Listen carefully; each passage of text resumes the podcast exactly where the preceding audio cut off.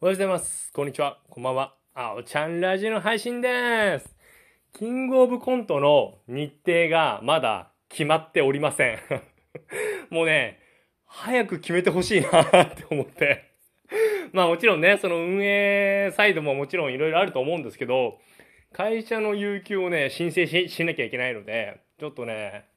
なるべく早く知りたいなと思っておりまして。で、第1希望、第2希望、第3希望の3つの候補を挙げている状態でして、僕は13、14、15か。7月の今月のね。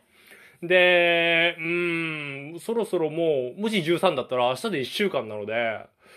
いや、そろそろいいんじゃないっていう。そう。ちょっとね、それによって僕、YouTube の撮影、日程決まりましたっていう YouTube 撮影もしたいので、で、今週会議もあって、ネタ合わせもあるので、ちょっとね、いろいろとね、早く決めてほしいなっていう。こんなね、アマチュアのさ、ど素人のさ、コントなんてさ、本当運営さんがこれを聞いたらさ、ふざけんじゃねえって思うと思うんですけど、いやまあね、まあ聞いてないから別にいいんだけど、いや、そんなようなね、状況です。うん。まあ、今週は、そう、会議とネタ合わせがありますので、ちょっとそれで YouTube の撮影もするとなるとね、しんどいのでね、はい。いろいろ僕の中で、ジム行って、この日とこの日とジム行って、この日は撮影してってね、すげえスケジュール組んじゃうんですよね。逆にね、僕スケジュール組まないとね、ダメなんですね。そう、なんかね、思った。昨日とか、もう超だれた一日を過ごしたんですけど、やっぱりね、この時間に英会話を予約して、でもこのじ、で英会話終わったらもうその頭ですっきりしてジムに行こうとか、いや俺決めないとやっぱダメだわ。本当に。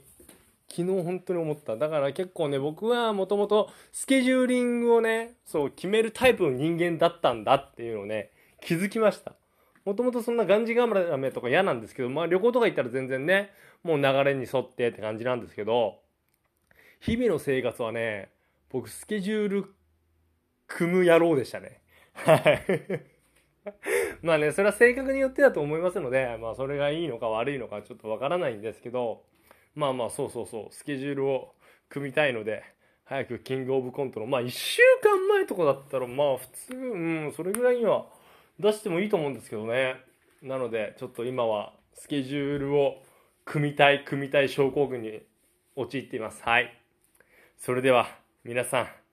今日も僕のラジオ聞いてくれて、どうもありがとうそれではまた明日。バイバイ。